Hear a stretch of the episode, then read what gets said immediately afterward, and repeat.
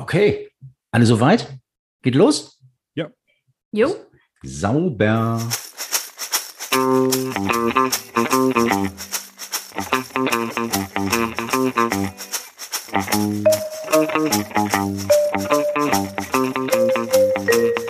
Wenn heute schon morgen wäre.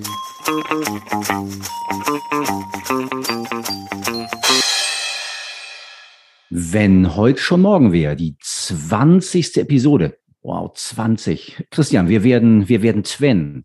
Ähm, mit dem Thema heute, mitbestimmen kann man nicht alleine. Dazu unser Gast Rebecca Hanker.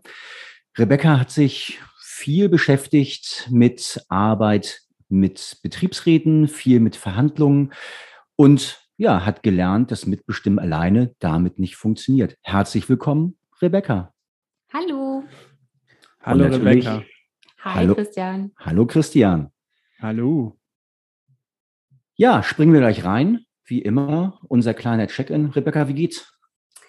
Ja, ich bin äh, heute sehr freudig aufgeregt, hier zu sein. Ich freue mich total über eure Einladung, die mich tatsächlich auch so ein bisschen beruhigt, weil ich mir denke, naja, wenn ihr mich eingeladen habt, dann habt ihr wahrscheinlich auch Bock, euch mit mir zu unterhalten. Und von daher, ja, freue ich mich sehr.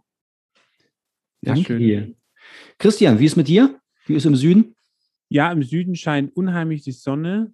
Gestern war ich ein bisschen fertig von der Woche, viel zu tun, aber heute wieder mit voller Energie und nachher noch lange, langer Einkaufsnachmittag in Mindelheim. Ja? Also bin ich richtig gespannt, was hier noch so geht.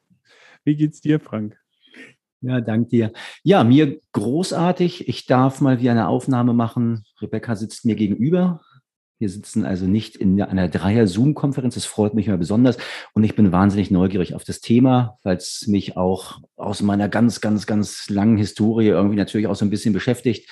Irgendwann mal dieses Jurastudium, da kommt man ja auch mit solchen Sachen und mit solchen Gesetzen da wieder in Berührung. Insoweit Neugier und damit dann einfach auch zu gucken, wie geht das dann weiter in ja, moderne, moderne Überführung von solchen alten Gesetzen. Genau, das ist so ein bisschen die Lage bei mir. Ähm, Rebecca, unsere klassische Einstiegsfrage dann einfach auch so ein bisschen so ein ultimativer Gruß aus dem Gestern. Ein ultimativer Gruß aus dem Gestern. Ich nehme an, ihr meint irgendwie sowas äh, im, im übertragenen Sinne wie, keine Ahnung, Plastik-to-go-Becher oder Massentierhaltung. Äh, ich würde es tatsächlich aber bei einem Gruß, glaube ich, belassen. So Hände schütteln ist mir aufgefallen, ist für mich der ultimative Gruß aus dem Gestern. Und ich ertappe mich öfter dabei, wenn ich jetzt irgendwie Serien auf Netflix gucke, dass Menschen sich äh, zur Begrüßung Hände schütteln oder umarmen. Und ich finde das teilweise jetzt schon falsch und frage mich, was passiert mit uns nach der Pandemie? Also wie verändern sich diese kulturellen Eigenheiten? Und äh, ich habe festgestellt, dass ich auch Menschen auf der Straße zuwinke, wenn sie vor mir stehen. So wie bei einer Videokonferenz. das ist schön. Ja. Ist Ja, schön. neue Kultur, total schön. ja.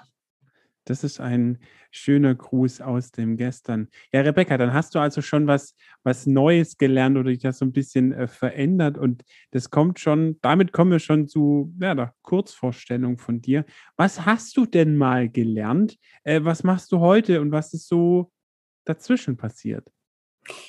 Ja, ich, ich glaube, ich würde damit einsteigen, dass ich nie aufgehört habe, irgendwas zu lernen. Äh, hoffentlich. Ich bin ein super neugieriger Mensch und äh, ja, freue mich immer jeden Tag, wenn ich was Neues lernen darf. Äh, aber was ihr wahrscheinlich äh, meint, ist irgendwie, was ich mal studiert habe oder so. Ich habe äh, mal an der Uni Gießen äh, Deutsche Literaturwissenschaften, Geschichte, Soziologie studiert und äh, habe auch tatsächlich meine ersten Jobs in der Kulturbranche gehabt, war im Museum, habe Ausstellungen gemacht. So, das war so der Start in meinem Berufsleben. Heute sieht es ganz anders aus. Äh, Ich bin selbstständig, bin Mitgründer einer eigenen Unternehmensberatung, tatsächlich auch zum Thema gelingende Zusammenarbeit. Ja, und dazwischen ist natürlich einiges passiert. Ähm, mich hat es zehn Jahre lang tatsächlich in den Handel verschlagen äh, und habe da von der Pike auf auch so aus dem Geschäft gelernt, äh, wie Handel funktioniert, bin dann ins Management, war lange Zeit HR für Lernen und Entwicklung, hatte auch einen kurzen Ausflug ins Controlling und bin dann äh, sehr lange bei Labor Relations gelandet, also verantwortlich für die Zusammenarbeit zwischen Arbeitgeber und Betriebsrat, Mhm. bevor es mich dann in die Beratung verschlagen hat. Also alles dabei, Kultur, Corporate, Selbstständigkeit. Ja, Gibt es irgendwelche Parallelen zwischen Kultur und Museen und deiner letzten Tätigkeit im Handel? Könnte man da irgendwelche Parallelen ziehen? Ja, einige. Also tatsächlich kommt es immer so ein bisschen auf das, ich sag mal, Kuratieren von Informationen an und das zielgruppengerecht aufzuarbeiten, dass Menschen verstehen, was man ihnen sagen, beibringen will, dass man auf Augenhöhe sprechen kann. Ich glaube, ob man eine Ausstellung macht oder ein gutes Informationspaket zusammenstellt, das ist tatsächlich gar nicht so unterschiedlich. Stimmt. Der, der, coole Antwort. Äh, doch, cool. Das bringt ja, mich gerade zum Nachdenken. Und ein unglaublich bunter Blumenstrauß an Fähigkeiten, Fertigkeiten und Erfahrungen. Ja, lass uns überleiten zum, zum, zum eigentlichen, wirklichen Thema, zu dem du viel zu sagen hast, Betriebsratsarbeit. Ich habe mal so ein bisschen rumgefragt, natürlich ähm, auch ähm, bei Jugendlichen, und habe mal dieses Wort Betriebsräte einfach mal reingeworfen und sowas wie Betriebsverfassungsgesetz und Betriebsratsarbeit. Ich habe viel Kopfschütteln, große Augen, Unverständnis und Fragezeichen geerntet. Ich glaube, die Rolle ist überhaupt nicht mehr klar. Kannst du uns einfach mal so ein bisschen mitnehmen, was ist es eigentlich für eine Rolle? Ja, klar. Und ich glaube dir das sofort, dass das äh, nicht jeder sofort beantworten kann. Also wenn man ganz klassisch drauf guckt, ist der Betriebsrat eine von den Arbeitnehmern gewählte Interessenvertretung. Also der Betriebsrat vertritt die Interessen der Belegschaft vor dem Arbeitgeber. Das wäre so, sage ich mal, die Kurzform. Wie das Ganze aussieht, also die Aufgaben, Rechte, Pflichten, die stehen festgeschrieben im Betriebsverfassungsgesetz. Und wenn man sich das konkreter ein bisschen anschaut, was macht eigentlich ein Betriebsrat, dann ist er hauptsächlich dafür da, dafür zu sorgen, dass Gesetze, Tarifverträge, Betriebsvereinbarungen eingehalten werden. Aber er steht auch für Gleichberechtigung von Männern und Frauen, fördert die Vereinbarkeit von Familie und Beruf, nimmt Anregungen der Jugend Auszubildenden auf, ja, fördert die Beschäftigung älterer, die Eingliederung schwerbehinderter, ausländischer Arbeitnehmer. Also pff, ein Riesenstrauß äh, macht sich stark für Umweltschutz, Arbeitsschutz. Im Grunde kann man sagen, er ist dafür verantwortlich, Beschäftigung zu sichern. Also hört sich ja schon irgendwo historisch an oder ein bisschen angestaubt. Ist es noch modern? Also klar, du hast gesagt Arbeitsschutz und Umweltschutz, das ist total modern, aber so die anderen Sachen, sind wir Mitarbeitende nicht schon selber irgendwie, dass wir einfordern? Brauchen wir dann noch so einen Betriebsrat? Ja, spannende Frage. Also da gibt es auch einen richtigen Diskurs drüber. Ich finde ja, es ist immer noch eine hochmoderne Rolle. Also das, was ich beschrieben habe, äh, wieso sollte man das nicht brauchen? Also ich finde, finde die Aufgaben großartig und ich habe mich tatsächlich immer andersrum gefragt, äh, warum das Ehrenamt des Betriebsrats in der ganzen New Work-Bewegung nicht total äh, in geworden ist und auch bei der neuen Generation nicht mehr irgendwie im Fokus steht. Ich glaube, das hat mehrere Gründe und eine Antwort davon hast du schon gegeben. Ähm, wenn wir mal gucken, wo die Rolle eigentlich herkommt, aus welcher Zeit, wirkt das häufig ein bisschen angestaubt. Ähm, ja, Mitbestimmung ähm, im Zentrum ging es immer darum, Arbeitnehmenden die Möglichkeit zu geben, auf, ich sage mal, unternehmerische Entscheidungen Einfluss zu nehmen und somit auch auf die Bedingungen ihrer Arbeit. Und die erste Bildung von Arbeitsausschüssen folgt äh, im Zuge der industriellen Revolution, schon Mitte des 19. Jahrhunderts. Also ja, die Anfänge der Mitbestimmung kommen ja aus einer Zeit, wo es um harte körperliche Arbeit geht, meist monotone Arbeit, Sachen, die für uns selbstverständlich sind, Pausen, Urlaube, Umgang mit Überstunden, das wurde sich damals hart erkämpft. Also wir blicken wirklich auf 150 Jahre Geschichte zurück, die dazu geführt hat, dass es heute ein Betriebsverfassungsgesetz gibt. Und das, was du eben gesagt hast, ähm, brauchen wir das überhaupt noch? Ist eine gute Frage, denn die Rahmenbedingungen, auf die die Generation heute am Arbeitsmarkt äh, ankommt, die sehen ganz anders aus. Also die Verhandlungspositionen von Arbeitnehmern, ist, würde ich sagen, in weiten Teilen unserer Arbeitswelt deutlich besser. Wir gucken auf Fachkräftemangel. Ähm, Unternehmen sind bemüht, irgendwie die besten Köpfe zu engagieren. Also der Mensch ist nicht mehr nur noch bloße Ressource und Muskelkraft. Es ist individueller geworden. Wissensarbeit hat einen großen Anteil und die Person kann Garant für Erfolg, Innovation sein. Ja, und äh, von daher mh, hm, ja, trifft die neue Generation auf eine andere Arbeitswelt, denn auch die Unternehmen richten jetzt einen sehr großen Fokus darauf, Arbeitsplätze zu schaffen, dass sie aus Unternehmersicht auch äh, passen. Das klingt jetzt tatsächlich schon viel moderner. Und ganz am Anfang ist es fast ein bisschen untergegangen. Ich muss da noch einmal nachfragen. Du hast eben gesagt, Ehrenamt. Ja, der, tatsächlich, der Betriebsrat ist ja kein Job, der Betriebsrat ist ein Ehrenamt. Kannst du dazu auch noch einen Satz sagen? Ich kriege das gerade nicht, nicht so richtig. Also Ehrenamt verbinde ich immer so mit Vereinsarbeit oder woraus, worauf ich mich außerhalb vom Beruf noch gesellschaftlich engagieren kann. Ist das, steht das in der gleichen Richtung? Ja, also man wird für, für die Arbeit des Betriebsrats nicht bezahlt. Das ist so. Man wird natürlich trotzdem weiterhin bezahlt, aber nicht für das Betriebsratsamt. Das heißt, es geht, ähm, ich bekomme sozusagen äh, meinen Lohn für das, was ich eingestellt bin genau. und werde aber freigestellt teilweise, genau. um ähm, Mitarbeitervertretung zu sein. So sieht's aus. Ja. Okay. Ja, dank dir. Ähm, und wenn wir aber jetzt noch einmal, und jetzt machen wir einmal diesen, diesen, diesen Switch, den du auch schon eingeleitet hast, mit, ähm, mit dem Blick auf, auf die Moderne und eigentlich auch das Moderne in dieser Arbeit. Nun, mittlerweile glaube ich, wir sagen es nahezu in jeder Folge, Christian, ich und, und auch du haben ja, sind ja Agile Coaches. Und wenn man mit dieser, dieser agilen Brille auf diese Arbeit guckt, ist das nicht eigentlich dann auch was für Betriebsräte oder ist das dann nur was für die Gesamtorganisation und Betriebsräte arbeiten so weiter, wie sie bisher auch gearbeitet haben?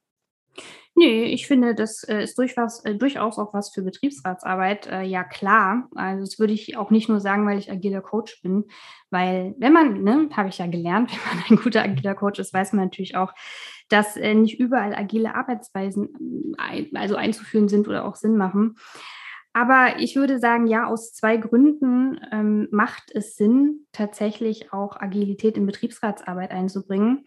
Ähm, zum einen geht es beim agilen Arbeiten ja auch um Iterationen, also immer wieder angucken, was habe ich gemacht, passt das noch, müssen wir was anpassen. Äh, auf der anderen Seite geht es auch darum, inkrementell zu arbeiten, also kleine Dinge fertigzustellen, auszuprobieren, abzuändern. Und das sind Dinge, die man wunderbar auch auf die Zusammenarbeit mit Betriebsräten anwenden kann, beispielsweise bei der Verhandlung von der Einführung neuer Software. Denn man steht ja heute oft vor der Herausforderung, dass man nicht wie früher ein Lastenheft hat, wo man irgendwie beschrieben hat, was man braucht, die Software wird entwickelt, man kann das so verhandeln, es wird genauso eingeführt. Ähm, heutzutage ist man von permanenter Veränderung umgeben. Bis man was verhandelt hat, ist das schon wieder alt. Das bedeutet tatsächlich, ähm, man benötigt eine neue Art und Weise, mit diesen Themen umzugehen. Und äh, das würde ich auch äh, sehen in einem Mindset, wie geht man in Verhandlungen. Also diesen Anspruch zu haben, eine Betriebsvereinbarung zu haben, die umfassend und abschließende Regelungen äh, vorsieht. Ich glaube, das ist heute fast nicht mehr möglich. Du sagst jetzt umfassend abschließend. Das klingt riesengroß. Genau. Und vorher hast du gesagt, iterativ, inkrementell. Ähm, kannst du das, kannst du das konkreter sagen? Also es klingt so, als hättest du einen Plan, wie das, ähm, als was da, natürlich hast du einen Plan, aber als hättest du was, wo, womit du in diese Arbeit reingucken oder reingehen könntest, um es kleiner zu schneiden. Ist das das richtige Wort? Ja. Ja, wenn du es so, ja, wenn du so sagst, ja. Also es gibt natürlich gute Möglichkeiten, agile Tools, Arbeitsweisen auch mit, äh, mit dem, was Betriebsratsarbeit schon, sage ich mal, zugrunde liegt, wie sie arbeiten, zusammenzubringen. Ähm, beispielsweise habe ich gute Erfahrungen damit gemacht, die Scrum-Methode und Mitbestimmung einfach zusammenzuführen, weil es gibt tatsächlich viele Parallelen, auch gerade beim Verhandeln von Betriebsvereinbarungen. Scrum, für alle, die das vielleicht jetzt nicht parat haben, ist ein Framework zum Projektprozess Produktmanagement. Da wird auch sehr iterativ gearbeitet. Es kommt eigentlich aus der Softwareentwicklung, ist aber auch egal, weil man kann es eigentlich überall anwenden. Und ähm, es gibt eben beim Scrum festgelegte Rollen, Aktivitäten und Hilfsmittel. Und da wird auch in kurzen Iterationen zusammengearbeitet in Sprints und das kann man wunderbar auch auf Verhandlungen übertragen. Das heißt, ähm, man trifft sich äh, für die Verhandlungen und äh, erarbeitet sich gemeinsam Regelungen, gemeinsam, äh, probiert Teilvereinbarungen aus, bringt die dann aber auch gleich ins Tun, wenn man etwas fertig hat, probiert es aus, holt auch gleich das Feedback der Stakeholder und Mitarbeiter mit rein und macht im nächsten Sprint weiter. Das hört sich jetzt aber sehr futuristisch an, äh, wenn man das so auf Betriebsratsarbeit bezieht. Hast du da ein Beispiel? Oder hat man das schon mal gemacht? Hat, ist das schon mal, das schon mal funktioniert, sowas? Ja, das hat schon funktioniert. Okay, kannst du darüber so ein bisschen mal beschreiben? Also vielleicht auch, was mich halt auch in, wirklich interessieren würde, welche Haltung da auch so Betriebsratskollegen oder Kollegen brauchen oder was, was, was, also was für Voraussetzungen braucht man aber auch dafür, dass sowas funktioniert? Lass mich das einmal ganz kurz ergänzen, Christian. Es ist ja, du fragst jetzt ganz direkt nach Betriebsrat. Ist es okay, wenn wir das einmal erweitern? Also, weil das, was mir durch den Kopf ging, und es geht in die gleiche Richtung mal wieder, wir denken ja häufig irgendwann auch wieder das Gleiche, ist dieses konstruktive Miteinander zwischen Betriebsrat und, und Unternehmensführung, die dann ja verhandeln über, über diese Pakete, diese riesengroßen Pakete. Und Scrum, das habe ich nur einfach mal auch gelernt, Commitment auf ein Ziel, ähm, die, die Analogie aus dem Rugby und also wir gemeinsam, Unternehmensführung, Betriebsrat, für mich heute nicht so sehr gemeinsam. Ist das etwas, was, wie, wie, wie gehen wir damit um? Das ist ein bisschen die Erweiterung deiner Frage, Christian. Ähm, so, wie kriegen wir die zusammen? Naja, wie kriegt man die zusammen, so wie andere auch? Also ich denke, Grundlage für jede erfolgreiche Beziehung ist Vertrauen und Sicherheit. Das muss gegeben sein. Also man braucht eine Umgebung, in der man sich einfach darauf verlassen kann, was das Gegenüber zu mir sagt. Ja, und auch den ernst gemeinten Wunsch, gemeinsam eine Lösung zu finden. Ähm, hinzukommt, und ich glaube, das ist in dem Bereich wirklich wichtig, dass man sein Gegenüber wertschätzt, auch für eine gegenteilige Position. Weil hier treffen ja zwei äh, ja, Pole aufeinander, die, wie ich finde, zwar keine Gegenpole sind, aber aufgrund ihrer Rolle ähm, auch einfach mal eine unterschiedliche Position einnehmen müssen. Und man muss in der Lage sein, Perspektive zu wechseln. Das, äh, ich glaube, ist, ist Kern eines guten Verhältnisses. Aber wie kommt man dahin, ist natürlich eine spannende Frage. Ähm, so ein vertrauensvolles Verhältnis kriegt man ja nicht irgendwie von heute auf morgen. Aus meiner Erfahrung gibt es so ein paar Sachen, die man tun kann, um das zu unterstützen. Zum einen braucht es, wie ihr eben schon richtig gesagt habt, ein Commitment über, ich sag mal, Prinzipien, wie man zusammenarbeiten will. Ähm, also es muss sichergestellt sein, dass man hart in der Sache diskutieren und streiten kann, ja, aber dass die Beziehungsebene intakt bleibt.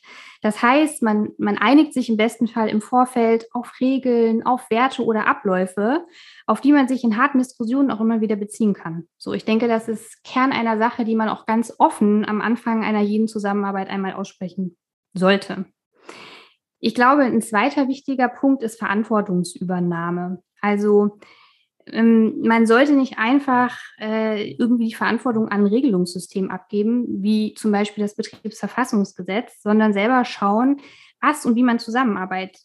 Also niemand hält uns ja davon ab, äh, das als Basis zu nutzen, aber man kann ja auch unabhängig davon individuelle Lösungen finden. So. Und ähm, ja, wo es auch oft hakt, zumindest habe ich das festgestellt, ist, dass Beratung und auch Professionalisierung oder Weiterbildung oft getrennt stattfinden, also Arbeitgeber und Betriebsrat nicht zusammen. Ich habe das häufig erlebt, äh, dass völlig unabhängig voneinander sachlich und fachlich irgendwie vorbereitet wurde. Dann treffen, äh, das muss man sich vorstellen, dann treffen einfach in einem Raum zwei Parteien aufeinander, die völlig unterschiedliches Verständnis, Wissen, auch Erwartungen haben an das, was man vereinbaren will. Erst das dann dort in der Situation zusammenzubringen, ist schwer. Ähm, es ist so das schöne Thema Augenhöhe. Und damit man Augenhöhe erreicht, ist es ganz oft wichtig, vielleicht auch, wenn es geht, eine gemeinsame Basis zu schaffen in Weiterbildung oder auch in einer Beratung. Ja, und ich glaube, der letzte Punkt, ich nenne das immer so gerne, Dinge erst leben, dann regeln.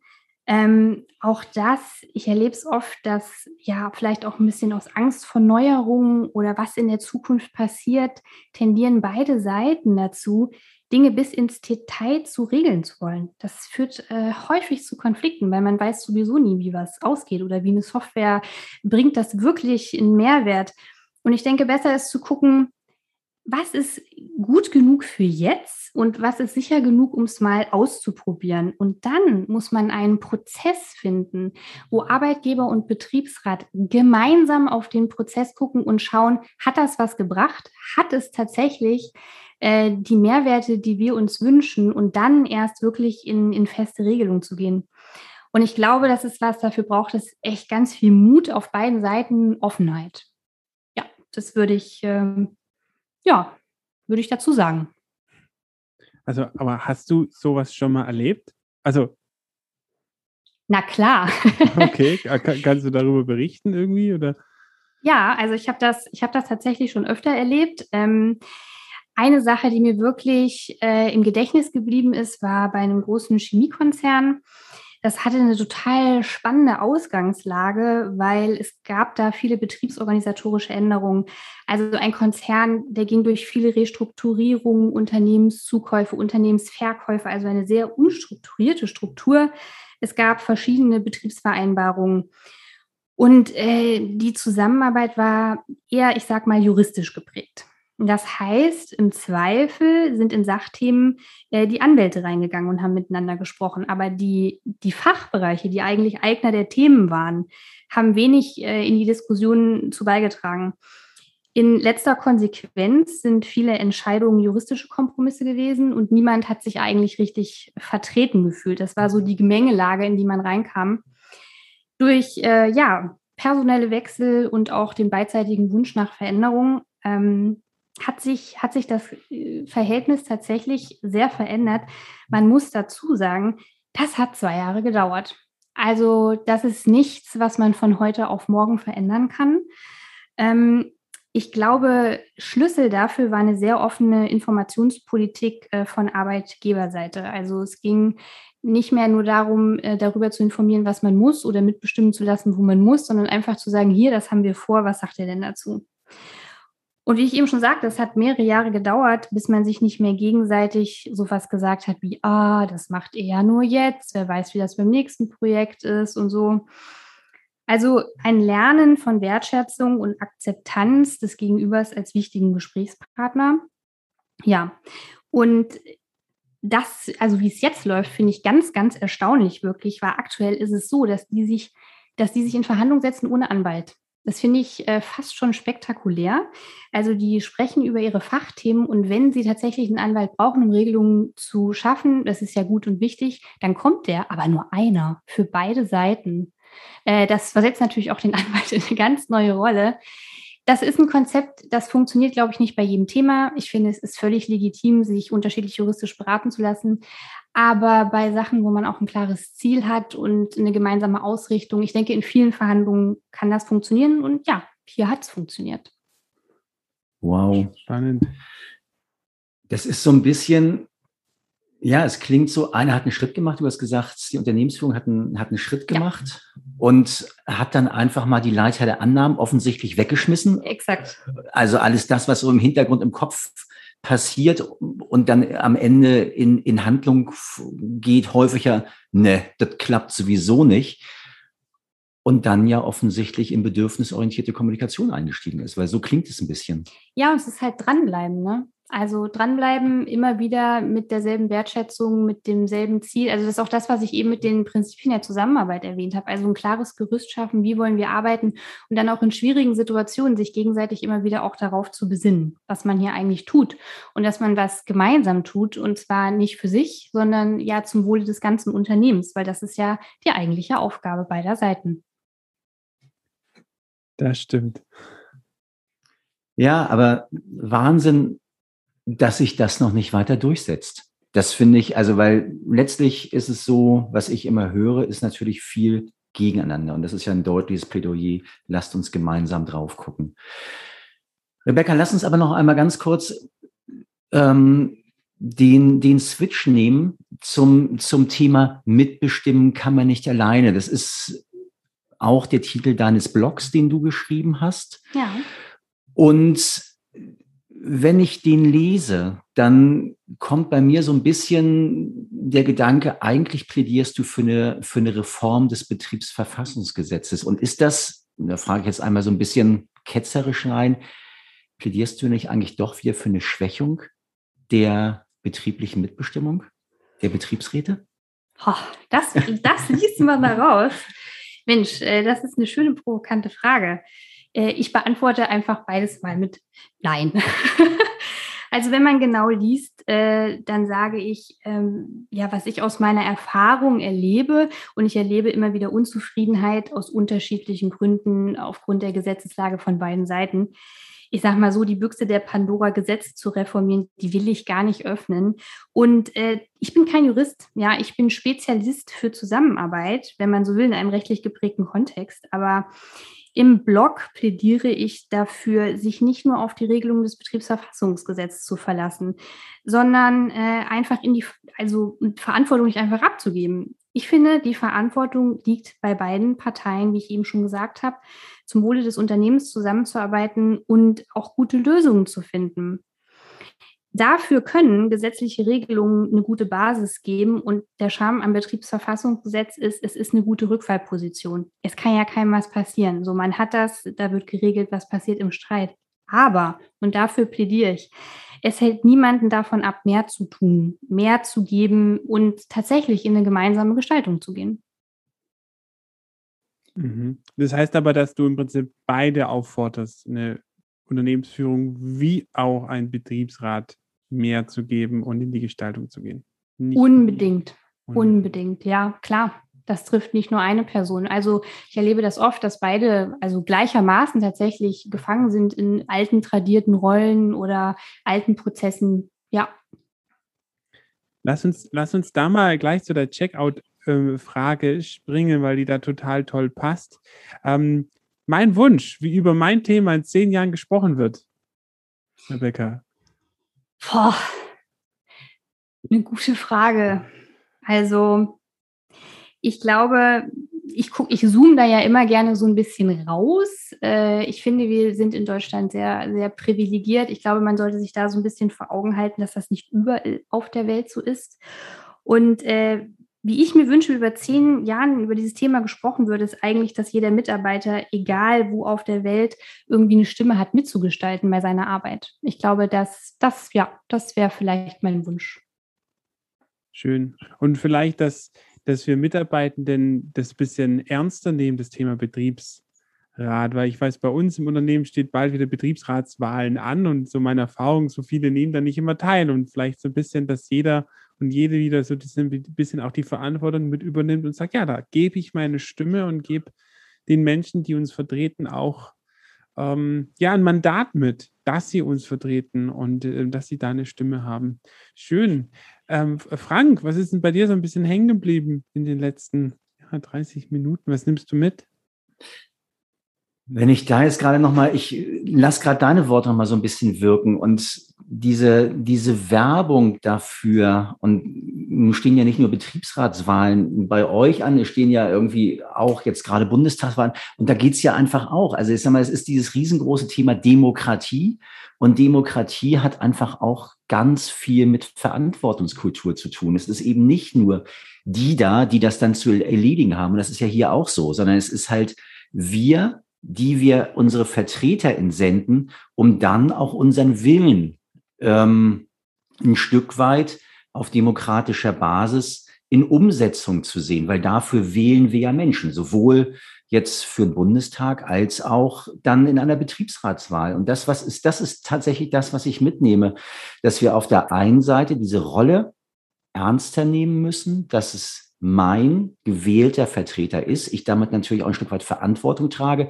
wer gewählt wird und auf der anderen Seite, dass dann einfach zwei Gruppen im Betrieb aufeinander zugehen, auf Augenhöhe und für ein gemeinsames Ziel kämpfen und nicht dafür kämpfen, die eigene Position durchzusetzen. Das ist, glaube ich, das, was, was bei mir hängen geblieben ist. Das ist schön. Ich finde dieses gemeinsame Ziel gerade ein ganz, ganz tolles Stichwort.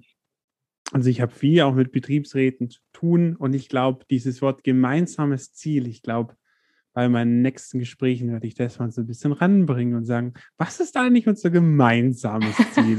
Wofür wollen wir eigentlich gemeinsam arbeiten? Und ich glaube, ähm, das würde da bestimmt viel helfen. Rebecca, ist dir auch irgendwas hängen geblieben? Hast du irgendwie neue Erkenntnisse ähm, sammeln können und sagst du, ne, das ähm, wusste ich ja eigentlich alles. Naja, also ich ist natürlich immer schön, mich mit äh, Leuten wie euch über das Thema äh, auszutauschen. Ich fand es natürlich auch spannend, was Frank am Anfang gesagt hat. So, er hat mal bei Jugendlichen rumgefragt, die Rolle ist jetzt nicht ganz so bekannt. Das ist auf jeden Fall bei mir hängen geblieben. Ja. Schön. Dann, Rebecca, vielen Dank, dass du dir Zeit genommen hast, mit uns über dieses ja doch spannende Thema zu sprechen. Und dann schauen wir mal, wie sich das entwickelt in den nächsten Jahren. Ja, danke euch für die Einladung. Genau, lass uns gemeinsam dafür sorgen, dass diese Rolle wieder bekannter, berühmter, famous wird, wie du immer so schön sagst. ja, genau. Cool, danke, dass du da warst. Ich danke euch. Ciao. Tschüss.